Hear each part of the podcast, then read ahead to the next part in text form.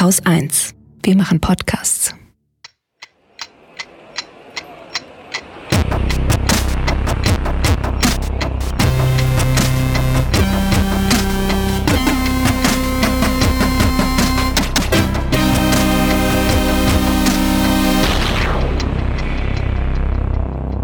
Willkommen zur Wochendämmerung vom 26. Februar 2021 mit ein bisschen Corona, Belarus, der Steuertransparenz, Schulen in Sachsen, Facebook, Impfungen weltweit, Lego, gute Nachrichten aus Ghana, Waffenhandel, Folter in Syrien, ist ja furchtbar, Katrin Rönecke, kein Franco in Spanien, gute Nachrichten. Und Holger Klein. Ja, Ja, man an. Neues aus Belarus. Hm. Was gibt's Neues? Es gibt immer nicht so viel Neues. In Belarus sind tatsächlich immer weniger Menschen auf der Straße zu sehen.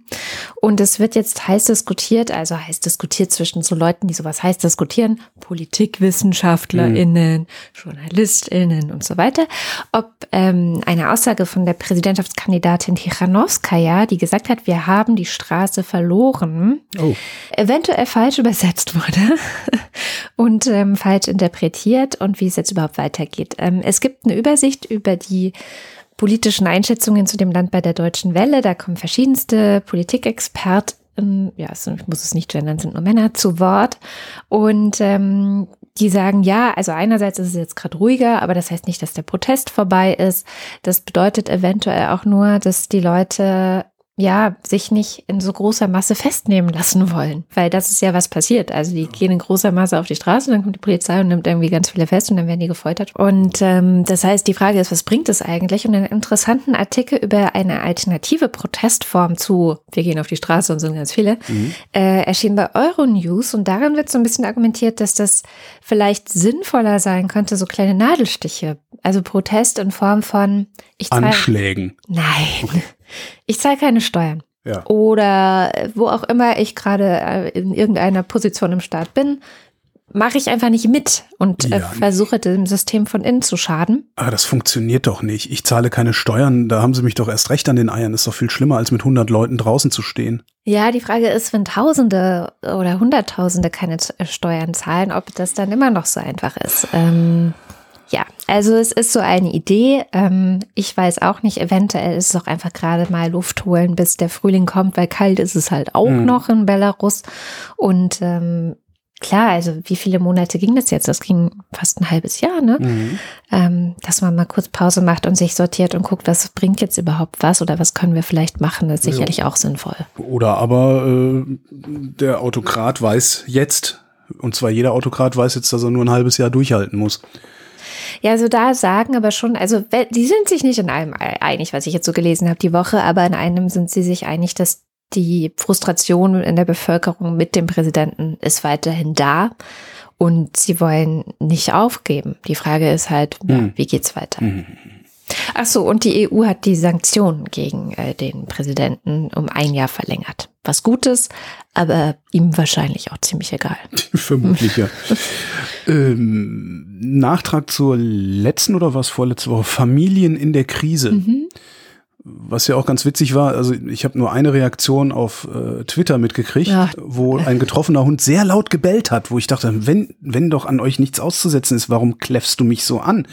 Da Ja. war ich ein bisschen amüsiert, aber ist dann auch irgendwie, ent entweder habe ich es weggemutet, weil es mich genervt hat, wie ich mit allem Also mache. die Menschenspalte von äh, Ed Wochendämmerung war den einen Tag auf einmal so voll, dass ich gedacht habe, was ist denn hier los? Also, Wespen- puh. Ja, ich sage, getroffen Hunde bellen. Wie dem auch sei.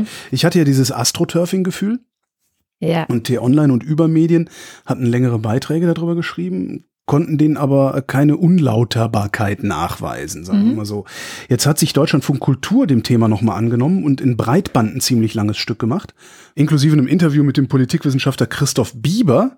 Vielleicht ist er auch Wissenschaftler und nicht Wissenschaftler. Wissenschaftler waren die, waren die Zeugen Jehovas, die haben sich ja mal so genannt, oder? Echt? Ja, ich glaube ja, irgendwie sowas war das. Meine Das Oma ist da gehört. irgendwann denen auf den Leim gegangen. Oh, ja. echt? Oh, Ja, ja. das wusste ich gar nicht. Naja, jedenfalls, äh, Politikwissenschaftler Christoph Bieber heißt er und der sagt zur Astroturfing-Vermutung, So ganz eindeutig lässt sich das nicht ohne weiteres feststellen.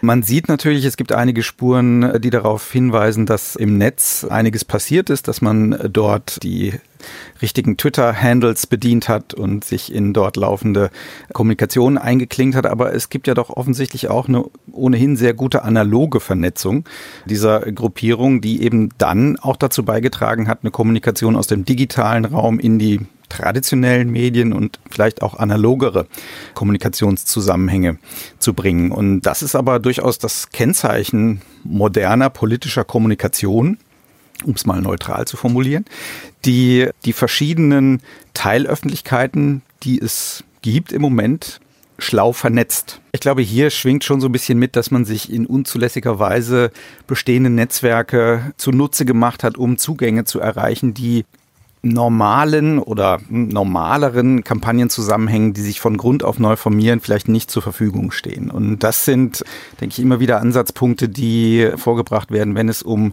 Lobbying als Prozess geht, der naja, naturgemäß könnte man fast sagen, immer eher etwas im Verborgenen stattfindet, der gerade auch eine starke analoge Komponente hat, wenn man so will, die nicht immer einsehbar ist von außen, äh, so dass vielen Spekulationen dann Tür und Tor geöffnet sind. Und insofern muss man vermutlich sagen, handwerklich ist das nicht schlecht gewesen. Unlauter ist dann vielleicht das Ausnutzen von Kontakten mit dem Ziel, dort den öffentlichen Diskurs zu bestimmen und vor allen Dingen eben auch eine Grundierung, eine Verwurzelung äh, dieser Initiative in der Breite äh, anzuzeigen. Und da scheint es ja zu haken. Mhm. Und daher dann auch mein ungutes Gefühl, ne, wenn ich mir diese Leute so angucke. Aber immerhin kann man sie sich angucken, das sagt er ja auch, weil äh, früher hätte halt niemand mitbekommen, dass die zum Beispiel bevorzugten Zugang zu einer ehemaligen Familienministerin und sowas haben. Und das ist nämlich vielleicht gar nicht schlecht, vor allen Dingen nicht schlecht für den Journalismus, der nämlich jetzt viel besser hinsehen kann, wo beispielsweise Lobbyismus passiert.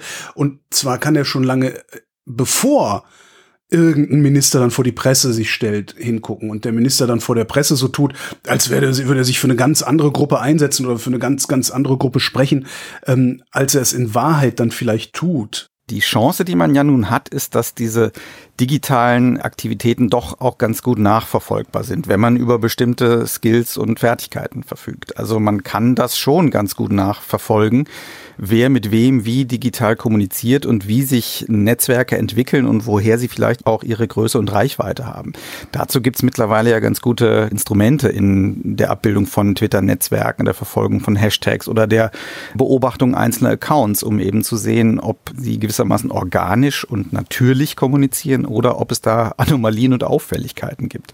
Und das muss man eben wissen und so sollte man sich entsprechend kundig machen. Das passiert ja auch in dieser aktuellen Fact-Checking-Bewegung, wenn man so will, äh, dass man immer genauer hinter die digitalen Kulissen schaut und das ist zu einem gewissen Grad tatsächlich auch möglich. Und es gehört eben eigentlich eine auf große Breite angelegte Medienkompetenz hinzu, die eben dann auch verschiedene Winkel der digitalen Kommunikationsräume erfasst.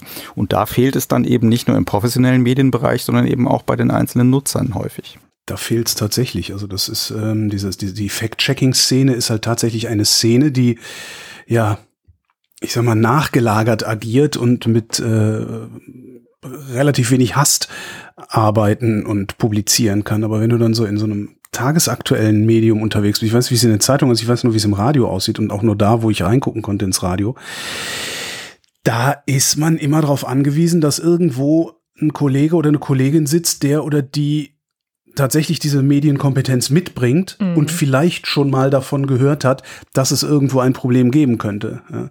Zum Beispiel, ähm, ich erinnere mich dran, dass ich äh, schon mehrfach Interviews mit Rainer Wendt verhindert habe zu bestimmten Themen, mhm. nachdem ich Teile seines letzten Buches gelesen habe, in dem er im Grunde äh, ja die Verfassung teilweise ablehnt wo ich gesagt habe, ihr könnt doch nicht allen Ernstes so jemanden interviewen, der überhaupt nicht mehr auf dem Boden der Verfassung stehen würde, wenn er es nicht dringend müsste.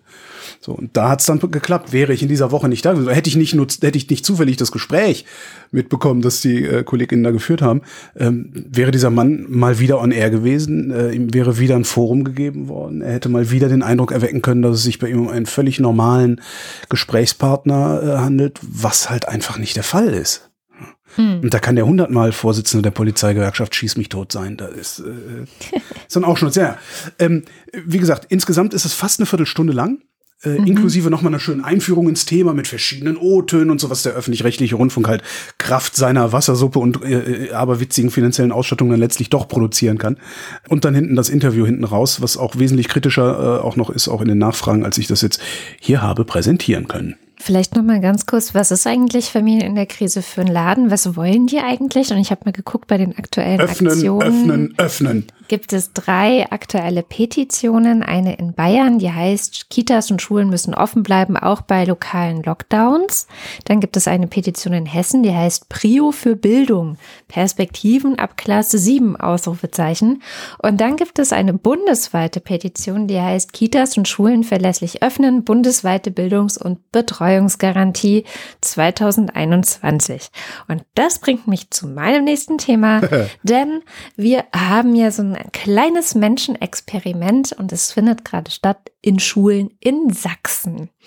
Die Schulen in Sachsen. Das ist das, wo du eben so, so entsetzt geguckt hattest, ne? Als und, ich mich vorbereitet ja, habe, ja. ja. Okay. Ich, also ich bin, äh, ich bin wirklich erschüttert. Also Sachsen ja. halt, ich habe da mal gearbeitet. Mir, mir brauchst du nichts zu erzählen. Ähm, Während ja, äh, also ne, viele Bundesländer haben die Schulen erstmal zugelassen und wollten gucken, ob sie ab dem 1. März öffnen können. Es gibt gerade viele Diskussionen, unter welchen Bedingungen man das machen kann, welche Sicherheitsvorkehrungen man schaffen müsse, damit es irgendwie geht. Und in Sachsen hat man einfach mal, ohne dass es Schnelltests gibt, ohne dass es Lüftungsanlagen gibt. Die Grundschulen am 22. Februar, also vor fast einer Woche, geöffnet. Damals war die Inzidenz teilweise schon über 100. Also mhm. es ist ein, ich, ich berufe mich auf einen Bericht von Kontraste, dem RBB-Programm äh, für, wir machen so investigativen Politjournalismus.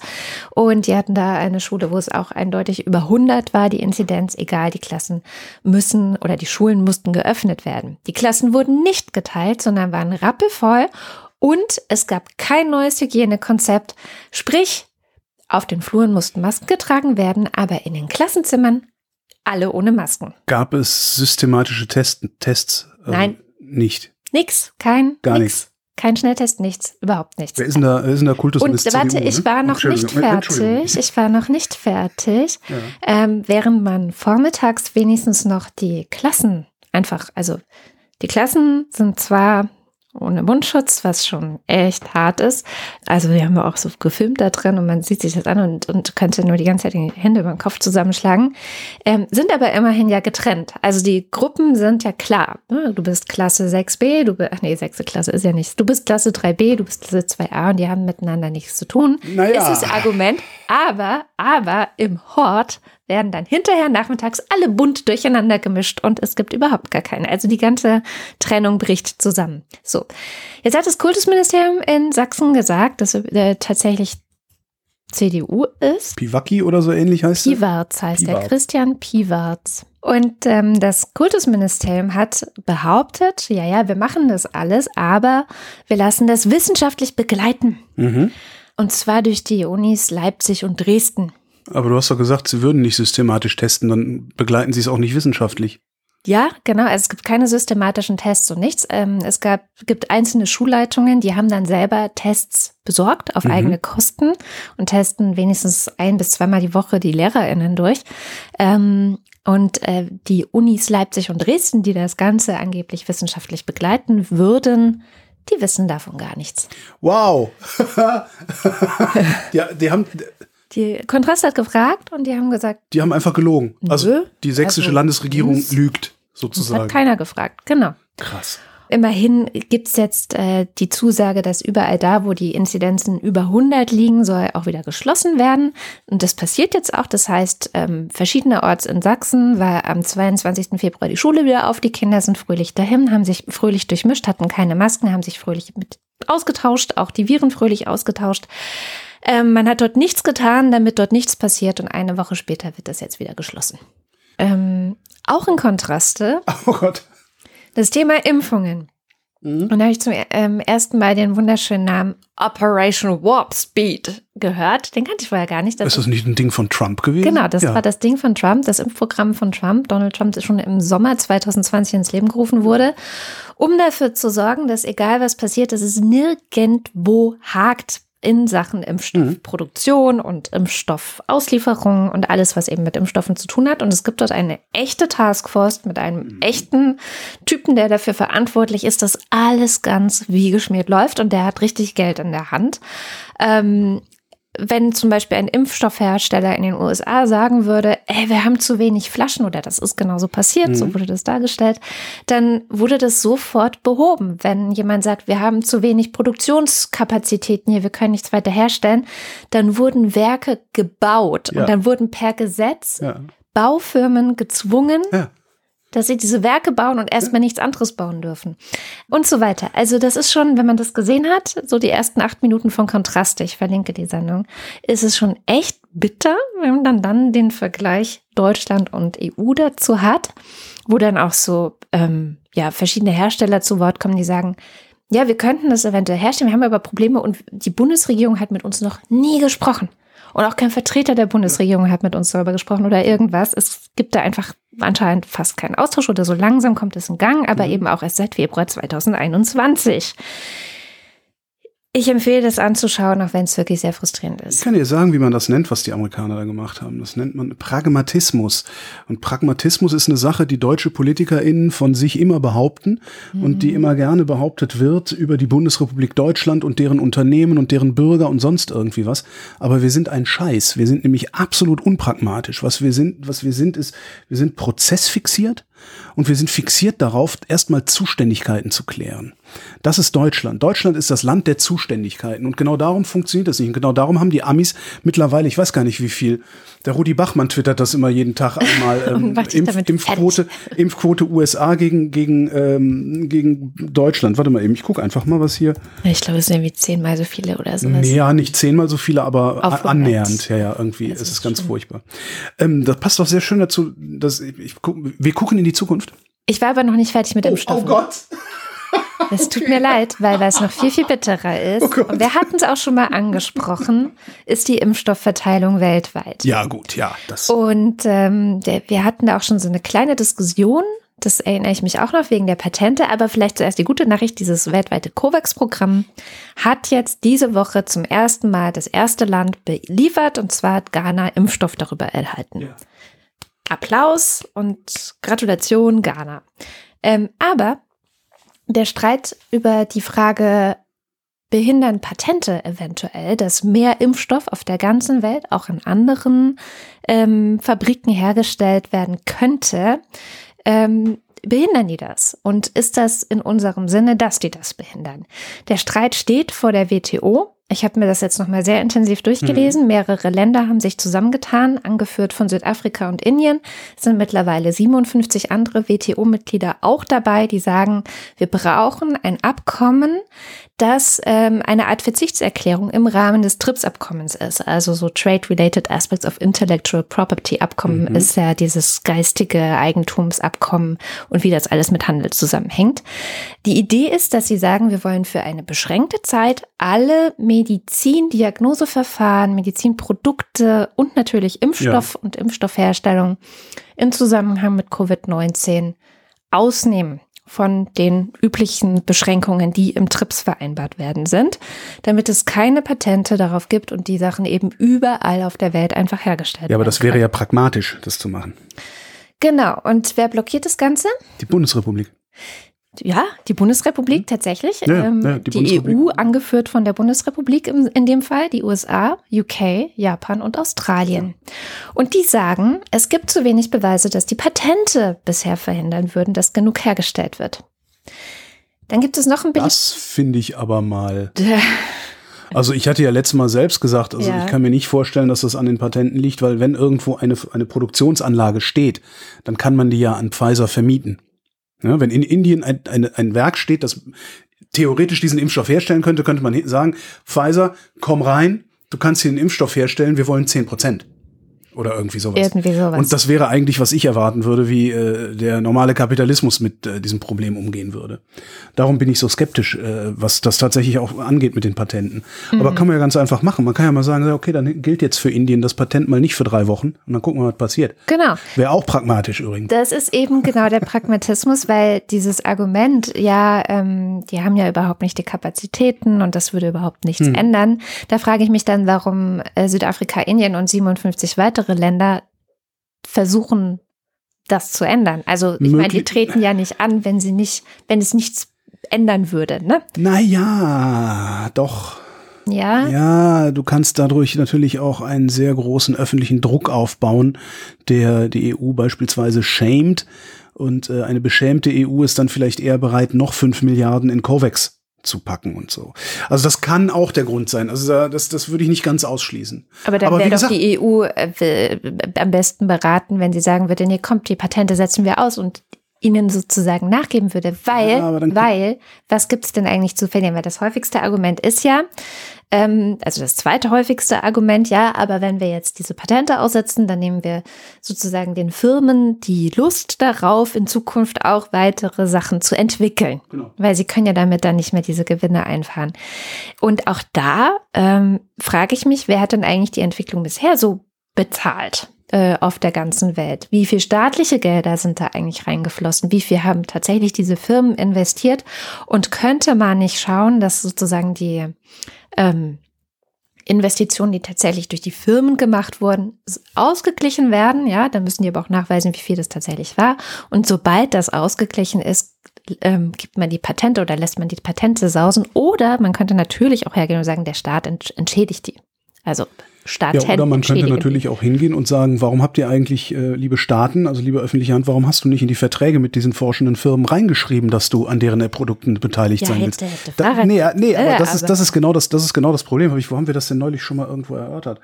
Ähm, das Problem ist nämlich, die haben schlechte Verträge gemacht. So, und Ja. die haben diese schlechten Verträge gemacht, weil sie nie davon ausgegangen sind, dass wir in so eine Pandemiesituation kommen und dass uns dann mRNA-Impfstoffe zum Beispiel den Arsch retten. Darum haben sie zwar schön großzügig die Forschung gefördert, aber haben sich nicht darum gekümmert, hinterher auch davon was zu haben. Ja, das ist ein generelles Problem. Na, nicht, nee, nicht unbedingt Doch. generell. Also das, Also es passiert ja durchaus. Es passiert ja. Also wenn du, gibt ja sehr viel öffentliche, öffentlich finanzierte oder öffentlich geförderte Forschung, wo die Ergebnisse hinterher auch frei sein müssen.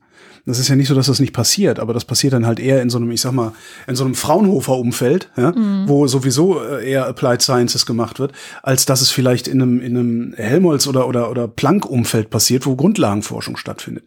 Das, man kann es sich nicht ganz so einfach machen, will ich damit sagen. Also, Mhm. aber wie gesagt, man könnte es pragmatisch angehen. Man könnte sagen, so wisst ihr was jetzt? Wir sind, wir sind das Volk, ja. Also Ja. Ne, ne, nicht die Firma ist das Volk. Also Genau. ne, so, das, das ist ja. Ihr Merkel habt- hat das ihr auch habt mal euer- ihr gesagt. Ne? Also der Impfstoff gehört allen Ja. Menschen auf der Ihr Welt. habt ein berechtigtes Firma. Interesse daran, Kohle zu verdienen. Äh, Ich, wir gönnen euch auch, dass ihr abenteuerlich reich werdet damit, ihr Firmengründer. Ist okay. Ja, wenn das der Preis ist, den wir dafür zahlen, dass ihr euer, eure Kreativität quasi opfert oder zur Verfügung stellt, okay, dann werdet stinkreich. Aber ob du jetzt hinterher 500 Millionen auf dem Konto hast oder nur 400 Millionen auf dem Konto, so scheißegal, wir nehmen dir das jetzt erstmal weg und lassen die Inder das jetzt produzieren. Ja. Und man kann ja, wie du sagtest, das dann halt mit einem Enddatum versehen. Ja, ja, klar, da bin ich völlig bei dir. Ja. Und vor allem, also diese Idee von, ähm, das wirkt sich negativ auf den Gewinn dieser Firmen aus, würde ja bedeuten, dass die anderen Länder die Kapazitäten haben, das zu produzieren. Und das Stimmt. wird ja wiederum als Gegenargument verwendet, um zu sagen, boah, haben sie ja eh nicht. Also irgendwo widerspricht sich das auch ein bisschen. Und jetzt mal gucken, also 115 Mitglieder des Europäischen Parlaments haben die EU-Kommission jetzt auch aufgerufen zu sagen, äh, oder überhaupt nicht zu sagen, sondern die Blockade zu beenden. Ähm, und den Europäischen Rat, was ja sozusagen das Gremium der Staats- und Regierungschefs in der Europäischen Union ist. Kungelsrunde, ja. Und ähm, das Ganze geht jetzt weiter vor der WTO und es, der Druck wird groß. Also der wird immer größer, weil es eben so, es sind die typischen Verdächtigen, sage ich jetzt einfach mal, mit USA, UK, Japan, EU und Australien. Australien, naja, gut, aber also die anderen, ähm, die halt immer einfach die Besten in der Ja. Produktion von hm äh, bleiben wollen. Aber Ist die, ja haben, die, haben die Inder das nicht, die haben das doch schon mal gemacht, die haben doch schon mal von irgendwelchen, und irgendwo in Afrika gab es das auch, Genau. irgendwelche Patente Es einfach gibt das verletzt. sogar. Nein, nein, da gibt es auch so, also und einfach das, gesagt, das ist das kompliziertes, das ist kompliziertes, ähm, wie heißt es, IP-Recht, ähm, Intellectual Property-Recht. Es gibt einen Passus in diesem TRIPS-Verfahren, der das erlaubt, Ja. dass man das für bestimmte Dinge macht. Das gibt es in der Krebsforschung, gab es ein Beispiel Mhm. und auch bei irgendeinem anderen Impfstoff, ich weiß gerade nicht mehr welchen. Und da haben die Länder gesagt, so, wir nutzen jetzt diesen Passus im TRIPS, weil das ist äh, ein so großes Interesse, was da dahinter steht, menschlich, in, menschliches Interesse, Gesundheitsinteresse, dass wir es einfach machen. Und tatsächlich wurden sie dann aber im Rahmen dessen verklagt von den Ländern, wo die Patente liegen. Meistens halt auch USA oder Schweiz war, glaube ich, einmal dabei. Ähm, und haben dann, äh, also es wurde aber noch nicht endgültig Ich geklärt. denke mir dann ehrlich gesagt auch so ein bisschen, ja, dann verklag mich doch. Ja, Komm doch. ich rette hier Weil- vielleicht genau. 100.000 Hol, Menschen. hol's dir. Komm. Ja, Das, ab, ich glaube, ab einer bestimmten Größenordnung kann man dann einfach, also verklagt zu werden, ist ja schlimm, wenn, wenn, wenn du äh, Katrin Rönecke oder Holger Klein heißt und irgendjemand kommt und verklagt dich auf 500.000, weil die kannst du irgendwie in den nächsten 10, 20 Jahren abarbeiten, äh, während du selber äh, in der Gartenlaube wohnst. Aber wenn jetzt einer kommt und mich auf 100 Millionen verklagt, Ja. ja, der kann mich doch mal am Arsch lecken. Ja. Ja, mach, ver äh, verklag mich gleich auf 250 Millionen, dann klingt das spektakulärer, was ich auf meinen Grabstein meißeln kann. Das ist doch, äh, also, äh, aber da bin ich vielleicht auch echt ein bisschen zu naiv.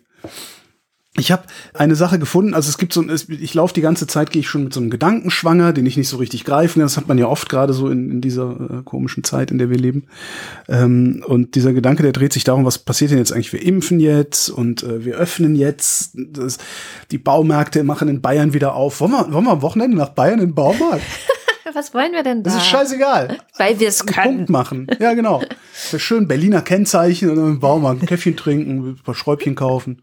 und So. Naja, ähm, Oh Gott. so, ich weiß jetzt, was passieren wird. Und ähm, im Wesentlichen äh, habe ich die Idee von ähm, Antje Schrupp, äh, einer, einer Autorin, ähm, die hat einen Blog, da habe ich das gelesen. Ähm, sie hat formuliert und also was passieren wird, ist, jetzt werden ja die ersten geimpft. Die über 70-Jährigen sterben jetzt nicht mehr. Was aber gemacht werden wird, ist, wir werden das Gesundheitssystem weiter am Limit fahren. Wir werden nicht sagen, oh geil, ey, jetzt haben wir endlich, äh, endlich ist da nicht mehr so, so Remi-Demi, jetzt machen erstmal die Pflegerinnen und Ärzte und so, die machen jetzt erstmal Urlaub. Das wird nicht passieren, sondern es wird weiter am Limit gefahren. Von den unter 70-Jährigen sterben aber weniger. Ja? Case Fatality. Also kannst du höhere Inzidenzien, äh, Inzidenzien? Genau.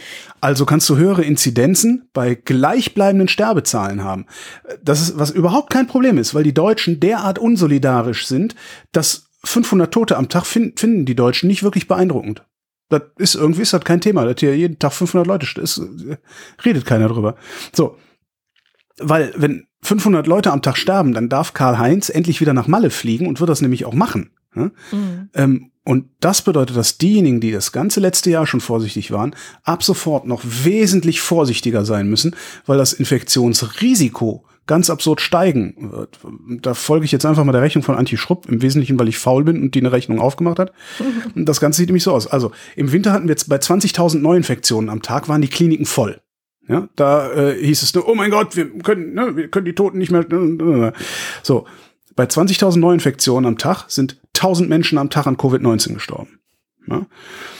Die Sterberate bei den 50 bis 70-Jährigen, also bei den U70-Jährigen, ist aber nur ein Fünftel der Sterberate der Ü80-Jährigen.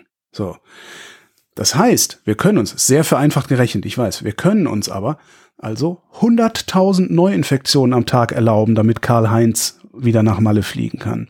Und 100.000 Neuinfektionen am Tag heißt, egal wo du hingehst, es mit, mit an Sicherheit grenzender Wahrscheinlichkeit hast du einen Infizierten in deiner Nähe. Ja. Und das war bisher nicht der Fall, auch nicht bei diesen 20.000 Neuinfektionen, weil die Leute aus dem Altersheim, die hast du nicht im Supermarkt getroffen. Ja, klar. So, und jetzt könnte man an der Stelle natürlich dann sagen, oh toll, wenn wir so riesige Inzidenzen haben, könnte man ja hoffen, dass Kalles bester Kumpel unter den Opfern ist, damit Kalle vielleicht auch mal ein bisschen was begreift. Das ist erstens aber zynisch und zynisch will ich nicht sein, bin ich sowieso schon oft genug. Und zweitens dürfte vor allen Dingen SARS-CoV-2 schneller sein als Kalles Gehirn. Das heißt, bis Kalle, Kalle das merkt, äh, sind schon wieder ein paar tausend Leute umgefallen. Und jetzt könnte man noch anmerken, dass wir gerade am Impfen sind. Ja. Ja, und dass, dass wir ja vielleicht es irgendwann schaffen, dem Virus vorauszuimpfen, sozusagen. Also schneller zu sein als das Impfung. Das ist ja die das, Idee. Ja, ne? aber dass das klappt oder überhaupt nur klappen kann, das muss bitte erstmal belegt werden. Weil im Moment machen wir eher das Gegenteil. Wir haben nämlich gerade mal eine Impfquote von viereinhalb Prozent Erstimpfungen, 2,4 Prozent vollständige Impfung und gleichzeitig öffnen wir bei einer höher ansteckenden Rappante. Ja, und das Öffnen ist das Problem. Dass wir jetzt öffnen, dass wir jetzt so ungeduldig sind, dass wir jetzt nicht warten können. Ähm, und seines weiß ich ja nicht. Also muss man halt gucken, wann es endlich schneller geht mit den Impfungen. Angela Merkel hat diese Woche irgendwas gesagt von sieben bis neun Millionen in der Woche müssten wir eigentlich irgendwann mal schaffen. Die Frage ist, wann. Äh, und bis dahin irgendwas zu öffnen, ist halt schwierig. Ich meine, was natürlich auch noch eine Hoffnung ist, sind jetzt diese Schnelltests, die Selbsttests, die Sachen, die Leute auch wirklich selber machen können. Ich glaube schon, dass das nochmal was bringen kann. Wird auch seit April oder Mai letzten Jahres Glaube nicht, versprochen, ne? Ähm, ich glaube schon, weil das siehst du an den Schulen in Österreich.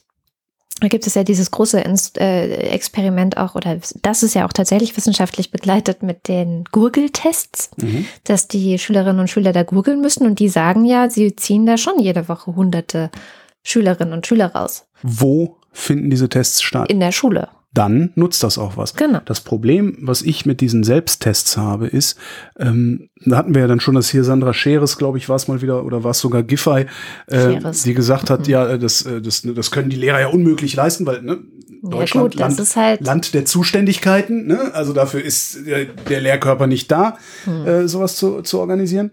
Ähm, also sollen das die Eltern zu Hause machen. Und du kriegst halt ein Problem, dass da- wir leben in einem Land, in dem ich behaupte jetzt einfach mal ohne irgendwelche Beweise, in dem 50 Prozent der Leute Angst vor ihrem Chef beziehungsweise Angst vor ihrem um ihren Job oder Angst um ihr berufliches Fortkommen und die Anerkennung in der Gruppe haben.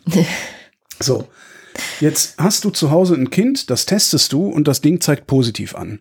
Und dann hast du jetzt über ein Jahr lang eingehämmert gekriegt, dass in der Schule ja sowieso kein Infektionsgeschehen ist und hast auch noch lange nicht begriffen, dass das immer äh, ein ein Fehlschluss war. Ja. Dann wirst du sagen, naja, guck mal, es ist Donnerstag, der ist jetzt zwar ein bisschen positiv, ne? Äh, ist Donnerstag, wenn ich den jetzt zu Hause lasse, dann muss ich einen Chef anrufen und dann bleibe ich Donnerstag, Freitag auch zu Hause. Ich war ja vor vier Wochen schon wegen Oma Kruse zu Hause und na komm, dann geht der Timo jetzt mal zur Schule. So schlimm wird's schon nicht werden und ich gehe weiter zur Arbeit. Ich glaube, dass das ist, was sehr, sehr, sehr, sehr häufig passieren wird hier. Und Ja, das muss bei allen selbst. Das heißt, politisch verordnen, dass es halt in der Schule getestet wird, weil anders kannst du es nicht lösen. Ja, du musst vor Ort testen. Es muss eine Einlasskontrolle sein. Ansonsten kannst du diese ganze Testerei äh, weitestgehend in der Pfeife rauchen. Sie wird natürlich zur Eindämmung beitragen, weil so Leute Eben. wie du sagen werden, Ja. nein, ihr bleibt zu Hause. Aber es gibt halt nicht nur Leute wie du. Das ist so das. Aber Problem, wenn was ich 80 Prozent so sind wie ich, reicht es ja schon. Bei einer Inzidenz von 100.000? Nee, gut. Ich, ich, ich, ich, versuche ja gerade Ich den Weg zu entwerfen. Ich habe aber gerade versucht, einen Weg zu entwerfen, wie wir diese krasse, krasse dritte Welle vielleicht doch Ja. vermeiden können. Aber gut, ja. Gute werden sehen. Nachricht. Gute Nachricht. Wegen Corona ist die Zahl der Verkehrstoten gesunken. Und zwar ist sie auf dem niedrigsten Stand seit Beginn der Statistik. Ähm, in. Zahlen heißt das, 2724 Menschen sind im Straßenverkehr ums Leben gekommen. Das sind 11 Prozent weniger als im Vorjahr. Ähm, nur nicht in Brandenburg, Berlin, Schleswig-Holstein und Bremen. Da ist es gestiegen. Und was mich insgesamt dann trotzdem noch irritiert an dieser guten Nachricht ist, dass es niemandem was auszumachen scheint, dass trotzdem 2724 Menschen gestorben sind, damit Karl-Heinz fahren kann, wie er lustig ist. Ja, aber das hatten wir doch gerade schon, dass das hier in Deutschland halt keinen stört. Ja. Stört halt keinen, wenn Ja. Leute sterben, solange man es nicht selber ist und nicht die Leute, die man selber mag. Oh, hast du Paris mitgekriegt an Hidalgo, die jetzt irgendwie noch mehr Fahrradwege in die Stadt baut und sowas? Nee. Total Cool. krass. Ich habe es mir jetzt nicht mitgebracht in die Notizen, aber auch eine sehr schöne Geschichte. Aber wo wir gerade bei den guten Nachrichten sind, dann nehme ich meine von hinten nach vorne auch. Es gibt eine Studie des Orderstep Instituts im Auftrag des Ökologischen Verkehrsclubs Deutschland, äh, VCD. Und die hat ergeben, dass etwa ein Drittel der Geschäftsreisen auch in Zukunft durch Videokonferenzen ersetzt werden könnten. Ähm, es sind ja jetzt schon sehr viele Geschäftsreisen weggefallen 2020, weil ne, Covid-19 Ja, ja. und so weiter und so Ich, fort. ich bin gerade gestolpert über das Könnten. Was haben, Naja. Wonach haben die gefragt oder geguckt? Naja, die haben halt Unternehmen gefragt, ähm, wie sie es gemacht haben 2020 und wie sie planen, damit weiterzumachen. Mhm. Und das ist natürlich bei den Unternehmen jetzt angekommen, dass das geht. Ne, Das war, glaube ich, so das Größte, was sie bisher davon abgehalten hat, das zu tun. Jetzt mussten sie es und haben gemerkt, das ist eigentlich ganz cool. Ja, und haben vor allen Dingen in ihren Bilanzen gesehen. Sie können Kosten sparen. Ja. Und zwar richtig, richtig Ja. viel. Und deswegen schätzen die jetzt so auf Basis dieser Erhebung, dass etwa ein Drittel der Geschäftsreisen auch in Zukunft durch Videokonferenzen ersetzt werden könnte. Und wenn das so kommen würde, dann würden im Autoverkehr fast neun Milliarden Kilometer jährlich weniger gefahren werden, was vielleicht auch nochmal zu dieser äh, Todesstatistik äh, positiv beitragen könnte. Und das bedeutet einen Ausstoß von drei Millionen Tonnen CO2 zu vermeiden Na, und ein ist ein. Viertel der bisherigen, also der 2019er ähm, äh, CO2-Emissionen durch Dienstreisen. Ja, und das Fliegen, die fliegen ja dann auch weniger ja, wahrscheinlich. genau, ne? das Also auch das ist ja irgendwie Genau. so, äh, ja. Währenddessen am anderen Ende der Welt Yes. hat das australische Parlament dieses Mediengesetz, das wir letzte Woche hatten, verabschiedet. Also die Plattformen müssen lokale Verlage, deren, wie es so schön heißt, Nachrichteninhalte sie nutzen, an ihren Einnahmen beteiligen, an den Werbeeinnahmen. Ähm, Facebook-Blockade hat allerdings dazu geführt, dass Australiens Regierung Zugeständnisse gemacht hat. Ähm, nämlich die Plattformen können eigene Vereinbarungen mit den Verlagen treffen. Äh, eigentlich war geplant, da so eine Schiedsstelle zu machen, die dann sagt, wie die sich gefälligst zu einigen haben. Ähm, jetzt hat ähm, Facebook noch zwei Monate Zeit, um Vereinbarungen zu treffen mit diesen Medienhäusern. Und im Zuge dessen hat Facebook dann auch noch angekündigt, über die nächsten drei Jahre mindestens eine Milliarde Dollar für Nachrichtendienste auszugeben. Google will das auch machen. Ah, damit sie eigene Ich habe, Nachrichten ich, hab, haben. ich, ich weiß nicht, was mit Nachrichtendiensten gemeint ist. Ich habe auch nicht rausfinden können, was damit gemeint ist. Es ist wieder so eine komische Meldung, die alle von der DPA abgeschrieben hatten. ah, okay. Ähm, es ist mir aber auch fast egal, weil ich glaube sowieso, dass das ist sowieso nur Whitewashing. Oder halt, wie du sagst, nur, dann machen wir halt unseren eigenen Nachrichtendienst auf, dann ist das äh, Geld bei uns. Also ich glaube, es ist Whitewashing, weil die werden sich überlegt haben, so, äh, guck mal hier, äh, Zucki, äh, eine Milliarde dafür, dass nicht bloß Karl-Heinz Bollerkopf auf unserer Plattform unterwegs ist, sondern auch normale Menschen, die noch ein bisschen Anspruch an Nachrichten haben. Da ist eine Milliarde garantiert billiger als eine weltweite Kampagne, um seriöse Leute auf un unsere unseriöse Plattform zu ziehen. Das ist eher so, was ich da vermute. Eine Milliarde dürfte für die ein Witz sein. Das zahlen die, glaube ich, aus der Portokasse. Wahrscheinlich, ja. Außerdem äh, ähm, war ich ja letzte Woche unsicher, wen ich in dieser Facebook äh, gegen Australien Geschichte für böse halten soll und habe dann abends noch für den Übermedien-Podcast mit Julia Reda geredet. Und anscheinend gibt es in diesem Spiel ja keine Bösen, sondern nur Dumme. und ich habe noch mal erklärt Das bekommen, ist vielleicht für viele, viele, viele, viele Konflikte und Probleme so, eine richtige. also wer ist denn da jetzt der Böse? Da gibt's keinen Bösen. ähm, und ich habe aber auch noch mal erklärt gekriegt, warum immerhin die Verlage hier die Unredlichen sind. Mhm. Und zwar, ne, eigentlich können sich doch alle diesen Podcast anhören. Ist immerhin. Äh, Ach komm, ich Holger, lebe davon. Das ist mein. Das, Ja, aber ich bezahle dich auch dafür, dass du hier die Leute nicht so hängen lässt. na gut. Einfach ein Satz. Ah, Okay, ich mach, nee, es sind glaube ich drei, die ich machen müsste. Also, die Plattformen verdienen mit den Inhalten der Verlagen kein Geld. Nee. Das, den Zusammenhang gibt es nicht. Den behaupten die Verlage nur. Aber es gibt diesen Zusammenhang nicht. Die Plattformen verdienen ihr Geld mit den Kleinanzeigen, die früher bei den Verlagen waren. Ah. Ja? Das ist ein himmelweiter Unterschied. das stimmt. So. Aber PolitikerInnen sind halt doof genug, dass du denen was von diesem Fake-Zeitungssterben Ja. erzählen kannst, das äh, witzigerweise auch immer nur die großen Verlage trifft. Ne? Ja, ja, das, das ist immer eh. nur Springer, FAZ, Süddeutsche, wir sterben, äh, Röche. Und lagern Das alles zu. Google Ads aus, ne? Genau. Also muss man auch mal sagen. Das, das, also. das, das hören die gerne. Während die das echte Zeitungssterben, das ist meine Arbeitshypothese, meine neueste, Politiker und Politikerinnen begrüßen das echte Zeitungssterben. Und Das echte Zeitungssterben findet lokal statt. In den Lokalredaktionen wird gestorben. Und die Politik fürchtet Lokaljournalismus wie der Teufel das Weihwasser. Weil ein guter Lokaljournalismus, der deckt auf, wo Landrat Schneidereit Mist gebaut hat. Das macht nicht die Süddeutsche Zeitung oder, oder, oder die FAZ. Die decken sowas nicht auf. Bei denen ist das Beifang, wenn die, wenn die irgendwelche internationalen wenn die die Ibiza, äh, ein Ibiza-Video oder so haben. das stimmt. Ja. Da stolpern Leute mit in die Falle oder gehen mit ins Netz. Aber diese Korruption, die Alltagskorruption, die in der Politik stattfindet und die unfassbar weit verbreitet ist. Ja? Ja. Ma- Man muss sich nur mal angucken, was da bei Jens Spahn passiert. Jens Spahn muss nicht korrupt sein, ja. Aber Jens Spahn sieht so korrupt aus wie kein anderer Bundesminister zurzeit. ja. Und das ist ein Problem, ja. Absolut. Und das, das, das, die einzigen, die da berichten, oder recherchieren, das ist der Lokaljournalismus hier in Berlin, das ist der Tagesspiegel, der da dran hängt und dafür von den Anwälten äh, drangsaliert wird. Aber jetzt äh, nimm das ganze Ding mal nach, weiß ich nicht wohin, irgendwo ins Nach- Münsterland. Oder nach Halle. In Halle ist Ja. es die Mitte, die Mitte Deutsche Zeitung, die aufgedeckt hat, dass der Bürgermeister äh, außer der Reihe diese Impfung gekriegt hat. Wobei das sogar noch ein überregionales Blatt ist. Ja. Aber das ist Ja, halt tatsächlich der Lokaljournalismus, der halt auch, Auch der halt auch die lokalen Gegebenheiten kennt, der genau weiß, Moment mal, wenn der, wenn der Staatssekretär von Minister X mit Bauunternehmer so und so essen geht, was bedeutet das denn auf einmal? Und das siehst du als sogenannte Hauptstadtpresse ja gar nicht, was Mhm. da passiert. Und davor müssen die Angst haben. Und darum kümmern sie sich, in, zumindest in meiner Wahrnehmung, so gut wie gar nicht. Da gibt's immer so ein bisschen Vertriebskosten und irgendwelche Fonds und so, aber äh, ja. Ja, die ganzen Lokalmedien sind auch wirklich fast ausnahmslos, ist mir mal aufgefallen, hinter Paywalls, was auch darauf hinweist, dass Ja. sie natürlich ein größeres Problem haben. Also, Und die brauchen wir, die brauchen wir dringend. Vor allen Dingen brauchen wir die. Also du kannst ja Lokaljournalismus machen. Ist ja, kann ja jeder. Du brauchst nur einen Computer und schreibst dein, dein lokales Nachrichtenblog. Und das kannst du halt auch für eine 10.000 Einwohnergemeinde oder meinetwegen 3.000 Einwohner Dorf machen oder so. Aber das Problem ist, du kannst erstens nicht davon leben. Ja, weil diese 3000 Leute oder, oder meinetwegen auch 10.000 Leute, die müssen schon jeden, jeder jeden Monat einen Euro zahlen, damit du einigermaßen über die Runden kommst. Und was dir natürlich fehlt, ist eine Redaktionsstruktur. Und wenn du Nachrichten machen willst, brauchst du eine Redaktionsstruktur, die einfach bestimmte Standards automatisch einhält. Ja, ansonsten hast du hier sowas wie hier diesen Brotmann, diesen Vollidioten, der dann irgendwann mal äh, einen Terroranschlag gemeldet hat und die äh, Aufklärung, dass es gar kein Terroranschlag war, hinter einer Paywall hatte. ja, Also, weißt du, sowas passiert dann eben. Ja, ja. Äh, mit einer vernünftigen Redaktion wäre, passiert sowas nicht. Hm, ja, außer, außer du bist halt so eine, so eine Krawallbude, wie hier äh, rechts außen überall zu finden ist. Aber das ist ja kein Journalismus.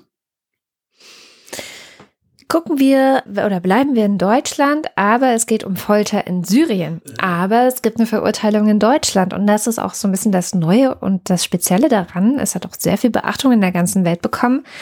Ein syrischer Ex-Geheimdienstmitarbeiter wurde hier in Deutschland, nämlich vor dem Oberlandesgericht Koblenz, verurteilt zu viereinhalb Jahren Haft wegen Verbrechen gegen die Menschlichkeit. Ähm, ich fand das interessant, weil das war, glaube ich, auch das erste Mal weltweit, dass diese systematische Folter und das Verbrechen des Assad-Regimes in Syrien irgendwo verurteilt wurde. Aha. Ist ja auch klar, in Syrien passiert es nicht. Eher nicht. Syrien ist auch nicht ähm, beim Internationalen Strafgerichtshof irgendwie beigetreten. Das heißt, da wird es auch nicht passieren. Das heißt, interessanterweise passiert es dann zum ersten Mal in Deutschland. Und es ist interessant, also es ist möglich, dass sowas hier passiert, wenn denn etwas mit Deutschland zusammenhängt. Also das eines der Opfer dieses äh, Ex-Geheimdienstlers war Flüchtling in Deutschland und ist seinem Ex-Folterer quasi auf der Straße begegnet.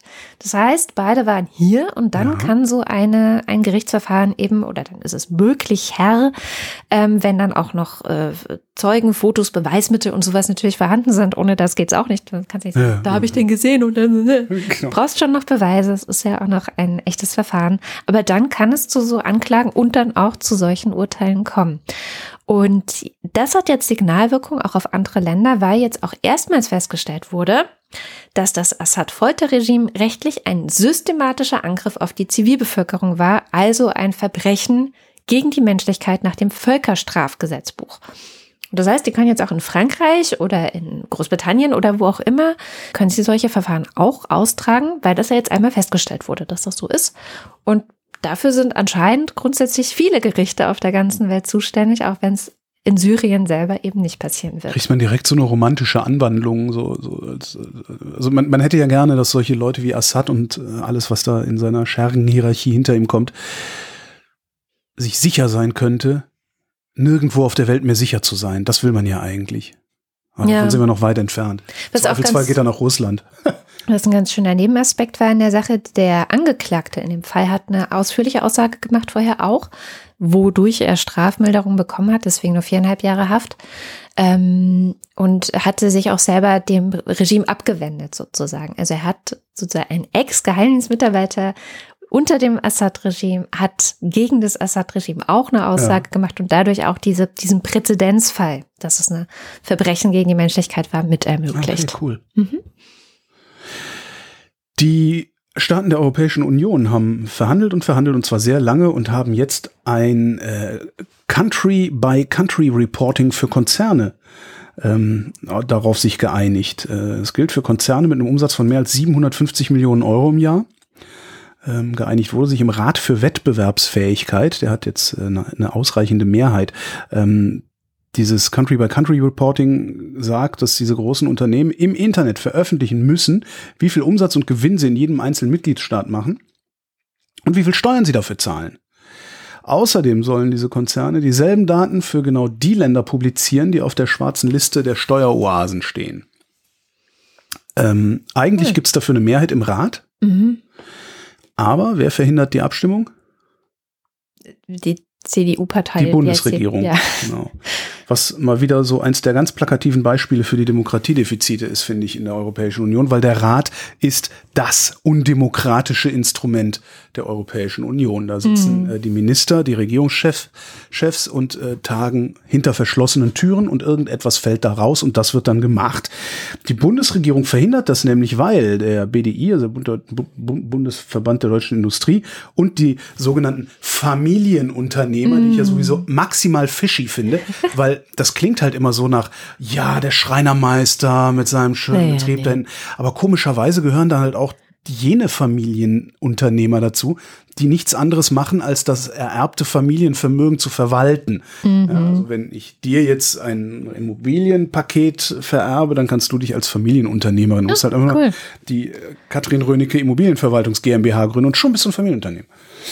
Also vielleicht muss man da noch irgendwie zwei, drei andere äh, treffen. Na, egal, ich will nicht immer so auf den rumhauen. Jedenfalls verhindert die Bundesregierung, dass bei BDI und diese, diese, diese sogenannten Familienunternehmer immer schön Präsentkörbe ins, Wissenschafts-, ins Wirtschaftsministerium stellen. Äh, und dann hat Altmaier sich einfach schon mal die ganzen EU-Steueroasen genommen, ne, haben ja genug Schmarotzerstaaten hier in der EU. Mhm. Und, äh, dann, und dann obendrauf noch Portugal und Schweden, die hat er auch noch irgendwie überredet. Und damit hat er eine Sperrminorität im Rat gehabt. So. Das Ganze ist dann, äh, war geheim, also die, diese Runde von, von Verhinderern mhm. war geheim. Äh, dann ist aber eine Liste öffentlich gemacht worden und zwar von einem Verein, die kannte ich noch gar nicht, Investigate Europe. Ja, Investigate Europe. Die sind ich direkt, super. direkt mal Newsletter abonniert. Ja, die haben so, die haben, Newsletter, die, die haben arbeiten immer mit unterschiedlichen Zeitungen auch zusammen. Ja, ja, genau, das ist mir dann auch aufgefallen. Ja, genau. Deutschland auch mit dem Tagesspiegel. Ich glaube, ich bin über die Zeit äh, dann auf ja, die gestolpert.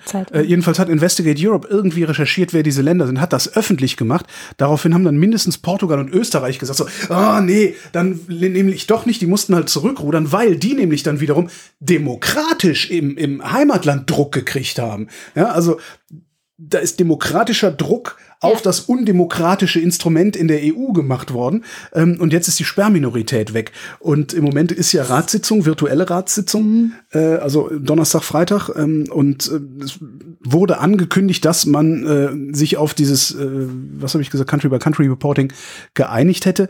Ähm, was sie bei der Videokonferenz aber anscheinend nicht machen können, ist äh, irgendetwas formal zu unterschreiben und, und mhm. festzulegen und so. Ähm, darum schieben sie das jetzt erstmal auf, bis sie sich mal wieder treffen, damit sie da die Unterschrift drunter machen können. Dann muss das nochmal ins EU-Parlament. Aber das EU-Parlament wiederum ist nicht so das Problem, weil das ist eine demokratische Institution und auch noch eine transparente. Und dieses Trauerspiel um Peter Altmaier schon wieder. Es ist ja, immer wieder Altmaier. Ja, ja, der Mann, der sinkt auch so sehr in meinem Ansehen gerade. Hm. Und bei dem glaube ich noch nicht mal, dass es Korruption ist, sondern ich habe langsam den Verdacht, der kapiert es wirklich nicht besser. Meinst du? Nee, ich halte den, ich habe den immer für so einen schlauen Typen gehalten. Ja. Das, oder er ist perfekt darin, es so zu machen wie Helmut Kohl, weißt du, immer so ein bisschen doof aussehen, genau. aber dann eben am Ende äh, sich als äh, ganz hintertrieben aussehen. Es ist ein perfekter Argument für Transparenz. Dieser Rat soll gefälligst transparent tagen. Was habt ihr denn zu verbergen? Mhm. Ja? Das ist schon ganz interessant. Und Transparenz ist ja das, was die Union fürchtet, wie der Teufel das Weihwasser, ne? Weil immer wenn es auch so ne? Lobbyregister, nein, mhm. ist die Union dagegen. Ne? Ja. Also der Lesetipp dazu, der ist bei Investigate Europe übrigens, die Geheimnisse des Rates, äh, ist so eine Dossiersammlung. Voll geil. Also hast du richtig, hast du richtig so, so ein Agenten, Geheimagenten-Ding äh, weht dadurch. Mm, sehr schön. Bleiben wir in Europa und schauen nach Spanien, obwohl es eigentlich die Kolumne von Shamjaf ja über den Tellerrand schau äh, schauen soll, weil das ist so ein bisschen ihre Mission. Nennen wir es Al-Andalus, dann funktioniert Dann passt es wieder, genau. das ist bestimmt ganz woanders. Ähm, Scham hat ja diesen Newsletter What Happened Last Week. Da könnt ihr jede Woche auch wirklich äh, aus der ganzen Welt Nachrichten lesen, die ihr vielleicht sonst nirgendwo gelesen habt. Und wir gucken jetzt aber nach Spanien, denn in Spanien ist ja immer so ein bisschen Thema Aufarbeitung der Franco-Diktatur. Mhm und gesellschaftlicher Umgang damit. Und diese Woche wurde äh, die letzte übrige Franco-Statue entfernt. Und warum das wichtig ist, das erklärt uns am besten Isham selbst. Gut. Wieso das wichtig ist? Nun ja, laut dem Bildungs- und Kulturministerium in Melilla sei diese Statue die allerletzte Statue gewesen, die einen Diktator zuliebe und auf europäischem politischen Boden aufgerichtet worden ist. Die Geschichte der Statue ist ähm, total interessant. Sie wurde 1978 ähm, zur Erinnerung an Francisco Francos Rolle im Krieg gegen die marokkanischen Berber in den äh, 1920er Jahren errichtet ähm, worden. Und ich habe 1978 deswegen so betont, weil das war drei Jahre nachdem naja, nach dem Ende der Diktatur in Spanien.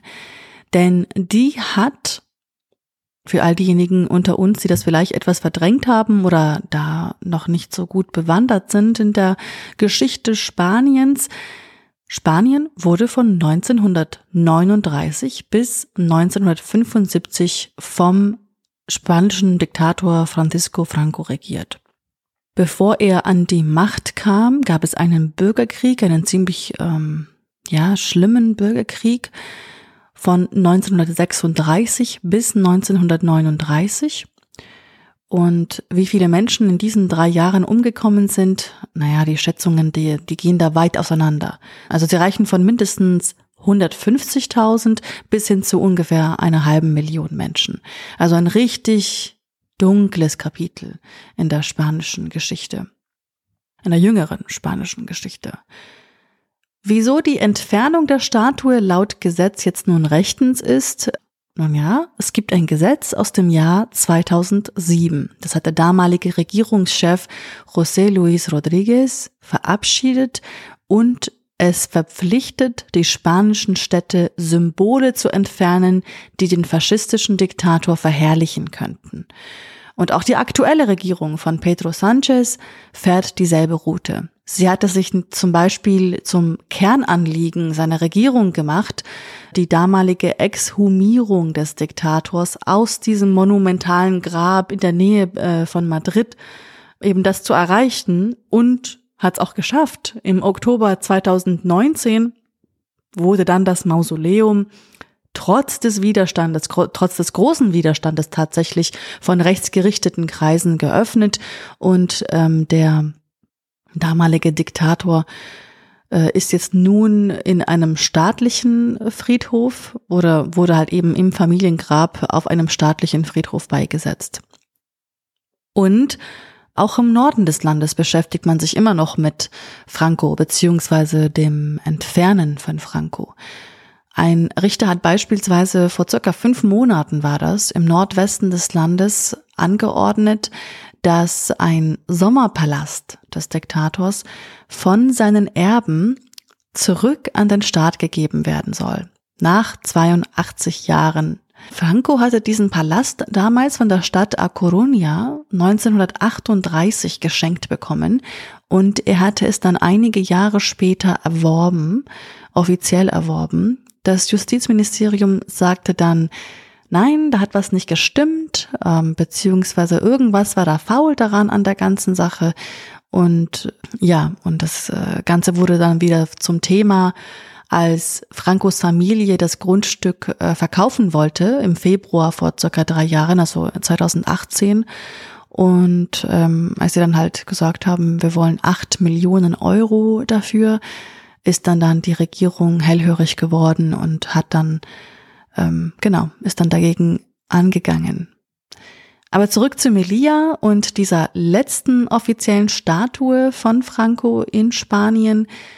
In den lokalen Medien wurde der Moment der Entfernung der Statue als historischer Moment äh, gefeiert und der Tag als historischer Tag gewertet, als ein weiterer Schritt in die richtige Richtung. Es gab aber auch Widerstand, ähm, überraschenderweise natürlich auch von der rechtsextremen Vox-Partei, denn die hatte nämlich dagegen gestimmt.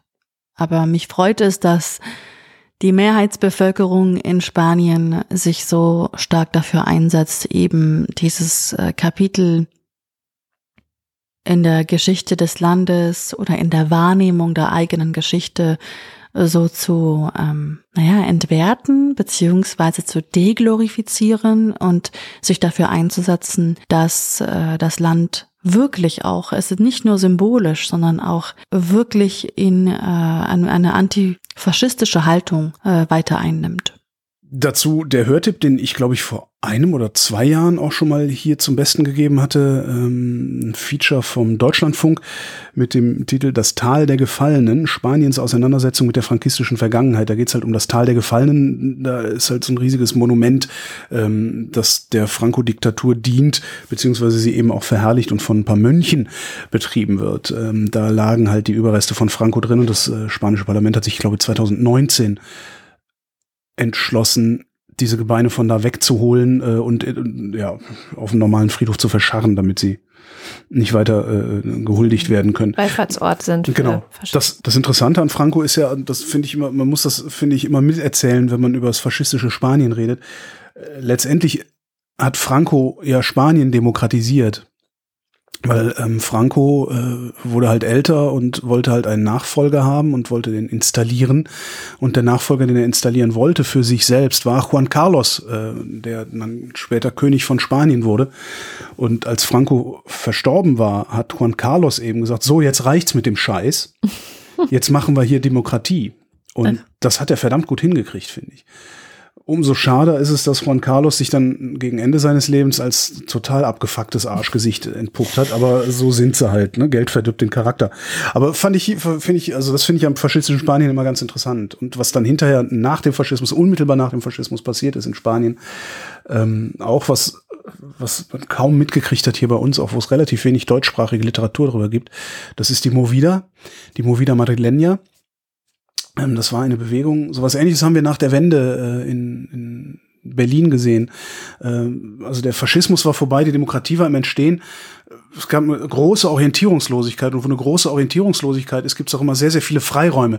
Und die hast du halt in, im Nachwende-Berlin hast du die natürlich gesehen mhm. und die hast du auch im äh, postfaschistischen Spanien gesehen. Insbesondere in Madrid war diese Movida sehr, sehr groß und da ist sehr viel Kunst rausgekommen. Pedro Almodovar ist da rausgekommen, ähm, einiges an Musik, an Künstlern, an, an Schriftstellern und so. Es ist auch, also für Kulturinteressierte und was ich ja eigentlich gar nicht bin, aber keine Ahnung. ist es, ist es, Spanien, ist es, ja, vielleicht liegt es daran. Ja.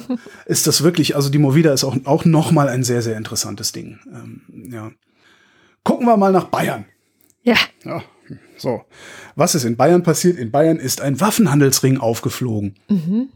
Wunderbare Räuberpistole aus der Taz vom letzten Wochenende ist das.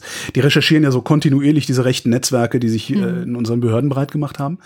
So, und jetzt ist in Bayern halt ein Waffenhandelsring aufgeflogen. Der Chef von Janze war ein ehemaliger Zollbeamter. Ah, nee. Wir haben ja auch einen Kumpel beim Zoll. Mal gucken, was aus dem wird. Mal gucken, was aus dem wird. So. Aufgeflogen ist das Ganze, weil sie irgendwann einen Kurier festgenommen hatten, der Waffen aus Kroatien nach Deutschland gebraucht hatte. Hinter diesem Kurier waren so ein paar Waffenhandelsringe, irgendwo überall so, Österreich, Deutschland und so. Und eben auch dieser aus Bayern. Und ich zitiere aus der Taz. Das Besondere an dieser Gruppe, die meisten von ihnen sind Teil der rechtsextremen Szene und einige von ihnen haben mit der AfD zu tun. Als Mitglieder, Mitarbeitende oder Strippenzieher am rechten Rand der Partei mit Kontakten bis in den Bundestag und zu Björn Höcke. Wir spulen ein wenig vor. Vor zwei Jahren gab es einen Prozess in Kroatien wegen Waffenhandel und da gab es einen Zeugen und der Zeuge sagt, nee, die Waffen waren für die AfD in Deutschland. so, super, oder? Und weil ich finde, ja, ich weiß nicht, ist es gemein, aber weil ich finde, dass die Taz viel mehr Aufmerksamkeit, viel mehr Wohlwollen und viel mehr Geld verdient hat, als sie gerade hat, bleibt das jetzt hier echt nur ein Teaser, äh, nämlich mal bei der Taz vorbeizuschauen, diese echt lange Recherche zu lesen. Und mm. alles, was da hinten dran hängt, die haben ja auch die, das Hannibal-Netzwerk und so alles. Mm. Das ist ja ein Riesending. Und dann vielleicht auch mal einen Euro dazulassen bei der Taz, damit die weiter so geile Arbeit machen können. Weil die haben so ein Spendenmodell wie wir. Ja. Du kannst entweder die Zeitung abonnieren Ja. Oder du kannst auch einfach mal irgendwie, ich weiß nicht, was das Kleinste ist, was du da einwerfen kannst, ein Euro oder ein Euro oder so. Doch, also das, du kannst es selber bestimmen. Ja, also ich man kann so das ja. Einzelspenden da machen und, Mhm. und äh, Monatliche. Und als Podcaster wissen wir, kleine Fische stinken auch. So, und falls es äh, euch hier der Hörerschaft noch nicht reicht, hier noch ein paar Buzzwords. Patriotische Alternative. Tarnorganisation Hexagon. Fluchtburgen in Ungarn. Wow. Klingt geil, ne? Und dann, wäh- während du das so liest, stellst du dir dann immer wieder die Frage, warum müssen eigentlich JournalistInnen sowas aufdecken, obwohl das doch eigentlich Sache der Exekutive Tja, wäre? nun ja. Es ist ja immer wieder die Frage, warum kriegen die das eigentlich nicht mit? Ich habe noch zwei gute Nachrichten. Die erste ist ganz, ganz frisch vom heutigen Freitag. Und zwar haben der Chef des RKI, Lothar Wieler, und unser Gesundheitsminister Jens Spahn mal wieder so eine gemeinsame Pressekonferenz äh, abgehalten. Und sie vermelden, das Risiko für die über 80-Jährigen zu erkranken ist deutlich gesunken. Ah, ja, dann, das heißt, das Risiko Vorhin- für uns steigt. Sehr genau, gut. Antje. Schrupp äh, kann man da gut drauf Bezug nehmen. Es ist jetzt schon soweit und zwar sehr stark, denn die sieben Tage Inzidenz der über 80-Jährigen lag Anfang Februar noch bei 200 und mittlerweile liegt sie bei 70. Hm. Was ja, also finde ich, eine ganz gute Nachricht ist und Wieler denkt, dass das wahrscheinlich schon ein Impfeffekt ist. Tja, sehen die Easys, die sehen das doch äh, wie blöde bei den. Ja, naja. aber, aber das ist ja halt haben so, wir ja noch nicht Ja, aber ich finde das halt so cool, dass, dass, dass die einfach so brachial viel geimpft haben und du jetzt bei Ikea in Tel Aviv eine Impfung kriegst, wenn du da äh, Teelichte kaufen gehst. Ähm, dass die halt einfach super Daten produzieren und mit, Ja. also ich, das ist, ey, ich finde es absolut, ja, finde ich super. Ja. Ja, du findest vor allem super, was da an Ergebnissen rauskommt, nämlich dass äh, die Ansteckungen und die Hospitalisierungen und alles geht zurück. Ja, ja, ja, alles. ja, das ist das cool. ist echt super. Ja. Kommen wir zu etwas völlig anderem. Lego. Oh. So. Lego ist böse. es ist unglaublich. Ich habe als Kind wie blöde mit Lego. Also ich finde Lego toll. Ich bin Ja. immer kurz davor, mir diesen VW-Bully aus, ne, diesen Camping-Bully von Lego und so zu holen. Wir haben so. ein Lego Wohnmobil. Ja, das meine ich ja, das Lego Wohnmobil. Ach nee, ihr habt das Lego Wohnmobil, genau. Wir haben das Wohnmobil und diese eine Rakete Saturn hast du 5. uns geschenkt. Mhm, Genau. Mm. So, was Lego macht ist, Lego geht mit Anwälten gegen Händler und gegen YouTuber vor. Äh, Der Hintergrund ist, dass das Patent auf die Lego-Steine ist Ende der 70er Jahre ausgelaufen. Das heißt, seitdem darf jeder, Achtung, Klemmbausteine oder Noppensteine, so heißen diese Dinger. Also seitdem darf jeder Klemmbausteine produzieren und verkaufen. Ähm, das ist eine Geschichte aus dem Tagesspiegel, die ist auch schon ein bisschen älter. Also ich habe das irgendwann schon mal aufgeschnappt, dass irgendwie Lego ist evil. Aber weil ich mit Lego sonst, ich spiele halt nicht mehr mit Lego, habe ich es halt vergessen und habe das dann jetzt im Tagesspiegel gelesen. Ähm, die erzählen also zwei Geschichten. Äh, der eine ist ein YouTuber und der andere ist ein Händler und YouTuber. Dieser YouTuber, der äh, hält nicht mehr viel von Lego-Qualität. Also der findet die Steine, es ist halt schlecht geworden und der sagt das halt auch in seinen Videos. Und gleichzeitig sagt er halt, aber es gibt halt hier zum Beispiel Blue Bricks, eine Firma aus, äh, aus irgendwo aus Süddeutschland, die bauen viel bessere Noppensteine, ja? oder Klemmbausteine. So. Und die sind günstiger, also ne, das, das, Das ist halt echt das Krasse bei Lego. Jetzt, ja, Lego ist aber witzig Preise, teuer, ja. Alter. Und Lego verlangt jetzt von dem, ein Video zu löschen, weil er zu einem Klemmbaustein Lego gesagt haben soll. Oh. Und insgesamt sieht das, was da passiert, so aus, als würde Lego alles und jeden gnadenlos verfolgen, was irgendwie schlecht fürs eigene Geschäft sein könnte, statt einfach bessere Qualität für diesen Preis zu liefern. Könnte man ja auch machen. Und das ist so, so dieses typische hässliche Goliath gegen David Verhalten, was du oft in der Industrie siehst, wo du deine schiere ökonomische Macht dazu benutzt, den Markt in deinem Sinne zu manipulieren, weil eigentlich müsste ja Schumpeter, ne? eigentlich müsste Lego weggeschumpetert werden. Also ne, Disruption. Lego äh, wird schlechter und teurer. Ein neuer Anbieter bringt ein besseres Produkt für einen geringeren oder einen gleichen Preis auf den, also besseres Preis-Leistungs-Verhältnis. Das neue Produkt wird gekauft und Lego macht entweder Innovation, ja, oder Lego verschwindet vom Markt. Stattdessen investiert Lego aber lieber in das Verhindern von Innovation, indem sie da die Leute einschüchtern. Das kennt man bisher eigentlich von der deutschen Automobilindustrie, kennt man das auch so ein bisschen. Bloß nehmen die nicht ihr eigenes Geld, sondern Steuergeld dafür und lassen die Politiker den Markt manipulieren. Und jetzt der Treppenwitz. Also Lego, ich möchte nur kurz eine Zwischenfazit Lego, ja. ziehen. Lego ist nicht ganz so böse wie die Automobilindustrie. Ja, das stimmt, das stimmt. Ähm, und Lego hat, ist natürlich auch Legos gutes Recht. Also Lego muss das auch machen. Ja? Die müssen Markenrechtsverletzungen verfolgen, weil wenn du Markenrechtsverletzungen kennst und die nicht verfolgst, verwirkst du auch dein Markenrecht. Mm. So, so will es das Gesetz. Das war jetzt sehr, sehr stark verkürzt. Wenn jetzt also, ich weiß nicht, ihr habt die Rechte an Haus 1, äh, wenn ich jetzt anfangen würde, eine Firma zu machen, die Haus 1 heißt und ihr mich dafür nicht verknacken würdet, könnte ich irgendwann sagen, ja, wieso, die wollen das, das die wollen das ja gar nicht haben. Mm. Ja. Okay. Äh, eine letzte gute Nachricht. Oh, nein. Jetzt kommt der Treppenwitz. Stimmt, der Treppenwitz. Es gibt die erste Idee, ein Crowdfunding zu machen, um Lego zumindest einen Teil der Rechte an Lego wegzunehmen, weil Lego nämlich selbst längst der Gattungsbegriff ist. Wie Tempo, Föhn, Jeep und sowas. Das heißt, die stellen sich gerade selbst ein Bein und bringen die Community gegen sich auf. Ja. Und äh, da habe ich gedacht, wenn das Crowdfunding kommt, werde ich mich daran beteiligen. Und zwar nicht, weil ich Klemmbausteine so toll finde oder weil ich Lego so evil finde. Ich mache das einfach nur, Weil du es weil kannst. ich Marktwirtschaft gut finde und die Faxen dicke hab davon, wie so große Firmen oder Institutionen im Grunde die ganze Zeit nur noch verhindern, dass Innovation passiert. Also dass der Markt überhaupt mal so funktionieren kann, dass er am Ende auch wirklich allen Leuten so gut dient, wie er denen dienen könnte, wenn nicht irgendwelche Dickschiffe sich immer irgendwo breit machen würden. Nur darum schmeiße ich da einen 50er rein, wenn die das machen. Dann verlinken wir das auch in der Wochendämmerung. Das heißt jetzt nicht, dass ich nicht auch gerne Monopolist wäre. Ja, aber ich habe halt Jeder irgendwann mal ja. Ich habe halt irgendwann mal begriffen, dass ich Oder nicht alleine Hegemon, auf der Welt sagt bin. man ja bei uns. Hegemon. Naja, also in der politischen Debatte ist es halt nicht das Monopol, sondern die Hegemonie. Und natürlich, wir wollen, äh, dass alle das denken, was wir denken und Ja. sagen, was wir sagen. Aber wir leben halt nicht alleine auf der Welt. Genau. Das und es ist auch gut, dass andere erkennen. Leute auch noch äh, was zu sagen haben. Letzte gute Nachricht. Du erinnerst dich an Frontex Files EU? Ja, Böhmermann-Video. ja, ja, ja, ist da was draus geworden? große Wellen geschlagen. Ja, eine Prüfgruppe des Europaparlaments hat vor drei Tagen damit begonnen, Menschenrechtsverstöße bei Frontex zu untersuchen. Natürlich ist nach drei Tagen noch kein Ergebnis da, das brauchen wir alle nicht erwarten, aber es geht voran und es passiert was und das finde ich auch eine gute Nachricht. Also jetzt haben wir schon, glaube ich, dreimal diese äh, Sendung festgehalten, Journalismus wirkt.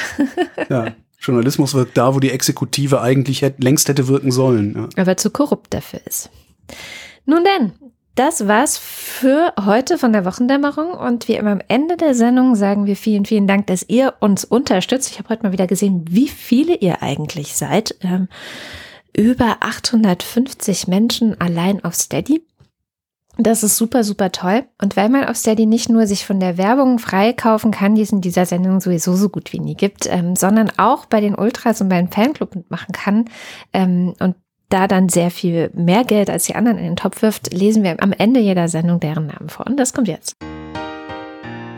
Und eins. Elegia einzigartig von Nuxarien hat den Schlitten vor der Haustür. Experte in angewandter Ahnungslosigkeit. Guido Baulich. Alexander Bohnsack vermisst die Königsberger Klopse seiner Großmutter und trinkt erstmal einen White Port Tonic. Marc Bremer. Moj Poduszkowiec jest pełen Wegorzi. Das war polnisch. Oliver Delpi. Mattis Derjong. Markus Dietz. Wing Commander Lord Fleschards Hausmusik. Ein Wir will öffentlichen Raum, ein Ich will seinen Teil vom Kuchen. Überall besorgte Bürger, die besorgte Bürger suchen. Andreas Freund. Erik Fröhlich. Wenn du in der Welt nur Dunkelheit siehst, hilft es, ein Licht zu entzünden. Gruß, Thomas. Ich stelle mir das so schön vor, wie Wing Commander Lord Fleshard, den ich ja persönlich kenne, da sitzt, das jetzt gehört hat und mit den Augen rollt und einfach sitzt so, oh, sie haben es schon wieder nicht erkannt. Ja. Oh. Und danach pöbelt er mich nämlich immer per Twitter-DM an. Das ist doch nicht zu fassen mit dir. David Hasenbeck, Adrian Hauptmann. Katharina Hüll. Muahahaha, ich bin deine Nemesis. Is, is. Corona-Jahr 2020, so wenige Verkehrstote wie nie seit Aufzeichnung. Jetzt ist höchste Zeit, endlich die Gurtpflicht zu lockern.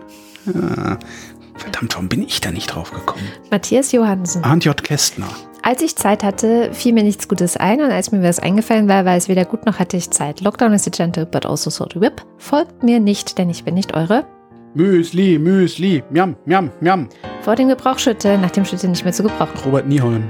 Christian Pingel. Nu sagen Chris und Moni. Michael Salz. Jörg Schekis schaut in die Liste nach unten und da steht Anita Schroven. Roman Schlauer. Joachim Urlas. Jens Viehweg. Bernd und Froschi Wehmüller. Justus Wilhelm. Moste Techi will so langsam mal geimpft werden. Wer will das nicht? Uwe Zieling will der Letzte sein. Und damit sind wir beim Fanclub. Apple Knicker Jatz. Juli und Sebastian. André, Nico Abela. Why Do You Go Away und so weiter.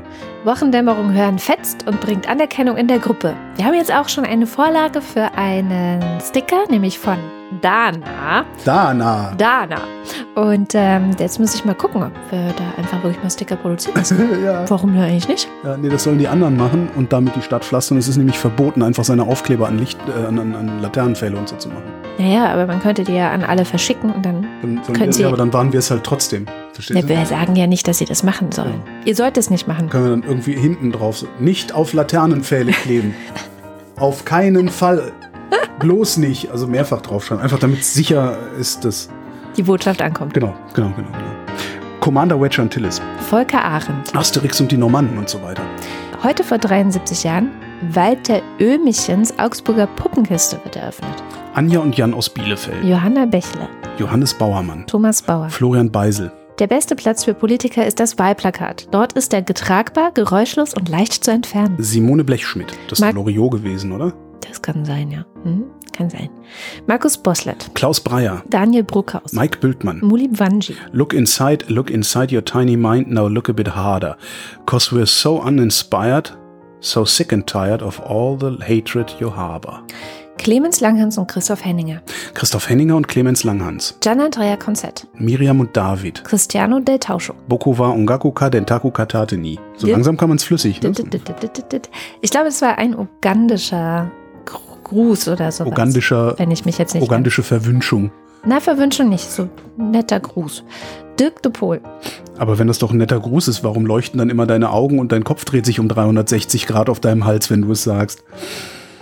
Manfred Speider, der freundliche Spinner aus der Nachbarschaft. Andreas Dietzel. Dietmar Dödel. Elina Eickstadt. Wo Licht ist, muss es auch Schatten geben, ihr wisst schon. Claude Fankhauser. Stefan F., Matthias Flader. Oliver Förster, Olli Frank. Markus und Julia freuen sich über jede neue Folge. Mariana Friedrich. Wolfgang Fröhlich, Helge Georg. die Muxi Girls, Bärbel Grothaus. Ricardo Gatter. Simon Heckler. Gibt es nicht genug zu essen, dann braucht niemand mehr Moral. Hast du alles verloren, dann wird dir Katzengrillen egal. Jan Heck. Sven Hennissen, Ralf Herbst. Tobias Herbst. Nils und Hilke. Dann ist alles still, ich gehe. Regen durchdringt meine Jacke, irgendjemand kocht Kaffee. In der Luftaufsichtsbaracke. In den Pfützen schwimmt Benzin, schillernd wie ein Regenbogen. Wolken spiegeln sich darin. Ich wäre gern mitgeflogen. Über den Wolken. Diesmal haben wir es erkannt. Andreas Jasper. Kati und Joni, Philipp Kaden. Captain Käffchen, Arne Kamula. Alexander Klink, Abracadabra. Hokus Krokus. Kokosnuss. Sim Salami Bim. Markus Krause, Diesmal habe ich es gemerkt. Magali Kreuzfeld. Pia Kronquist, Thomas und Corinna. Kronquist, Kron Kronquist, Oliver Krüger, Olli Kunkel. Uli Kunkel, Uli Kunkel. Uli Kunkel. Ach Mann. Schon gut. Uli doesn't care about anything, he's a nihilist. Oliver Kohlfink, Sebastian Lenk und Henry Vize. Detmar Liesen, Nico Linder. Florian Link, Yogi Löw. Sabine Lorenz. Linus Löres. Brand can't watch though unless he pays a hundred. Ines Lüders, René Ludwig. Macho und Mäuschen. Stopp die Verbalvandalisierung der Namensvorleserei. Mein Name ist Dana. Martin Meschke, Robert Meyer. Johannes Möller, Dordio Mondkind. die Mulle, Johannes Müller. Celine Neubich. Thorsten O.W. Neu. Mein Name ist Oliver, Oliver wie in Brokkoliver-Schwendung. Olli P. Boris Perner, Nora Hoffmann und Peter Schmeler. Josef Porter, Sebastian Quapp. der Raketenmann, Thilo Ramke. Wilhelm Reich, Ronny Reichenberg. Wilhelm Reich-Ranitzky, Christian Rohleder. Sandra Rohner, Markus Römer. Anna Roth, Sven Rudloff. Ruth Rutz, FS. Jürgen Schäfer. Bodo Schenker. Die Haare raufen, schickt eine Bürste zum Schlichten hoch. Christian Schluck. Christian Schmidt, Der Schommi. Theresa Sievert, Birgit Subich. Jens Sommerfeld, Im Übrigen bin ich der Meinung, dass Nationalismus keine Alternative, sondern eine Katastrophe ist. Marie Stahn, Christian Steffen. Jennifer Niepel, Städte Wemsche und so weiter. Sabine Stein. Philipp Steinkopf, Suse und Martin Stöckert. Michael Simanek oder Symanek, Moritz Timm. Johann und Eli Anna und Gregor. haben keine Termine und leicht einen Sitzen. Prost. Ach so, Wer das liest, ist toll. Und Holger hat ein großes Talent, genau die Fragen zu stellen, auf die ich die Antworten hören möchte. Oder sollte. Danke dafür. Martin Unterlechner, Jan van Winkenheuer. Yannick Völker, Stefan Wald. Andreas Wasch. Who controls the British Crown? We do. Vielen Dank für die schöne Weihnachtskarte. Alles herhören, niemand hat irgendjemanden zu steinigen, äh, bla bla blub. Und auch selbst, wenn irgendjemand Corona sagt. Das ist jetzt auch nicht viel kürzer. Wir gehen aus, wenn wir nicht zurückkommen, räche unseren Tod. Dieser Wiederkäuer, der dich liebt. Wenn beim Bangkoker Ping-Pong-Pokal die Bangkoker auf ihrer Bank hocken und bange gucken, wie die Pekinger Ping-Pong-Profis die Bangkoker von der Platte pauken, dann kochen die Bangkoker. Tobias Wirth. Christoph Ziesecke. Sonja Zietlow. Simon Ziebart. Oder Zybart. Olla Evelyn Gitbum. Eieieiei. Lisa Linde Schröder.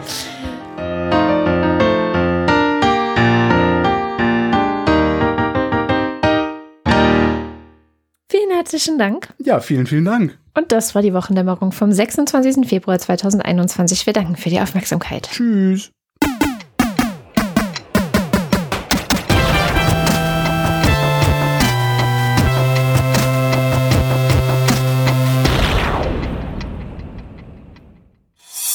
Eine Produktion von Haus 1.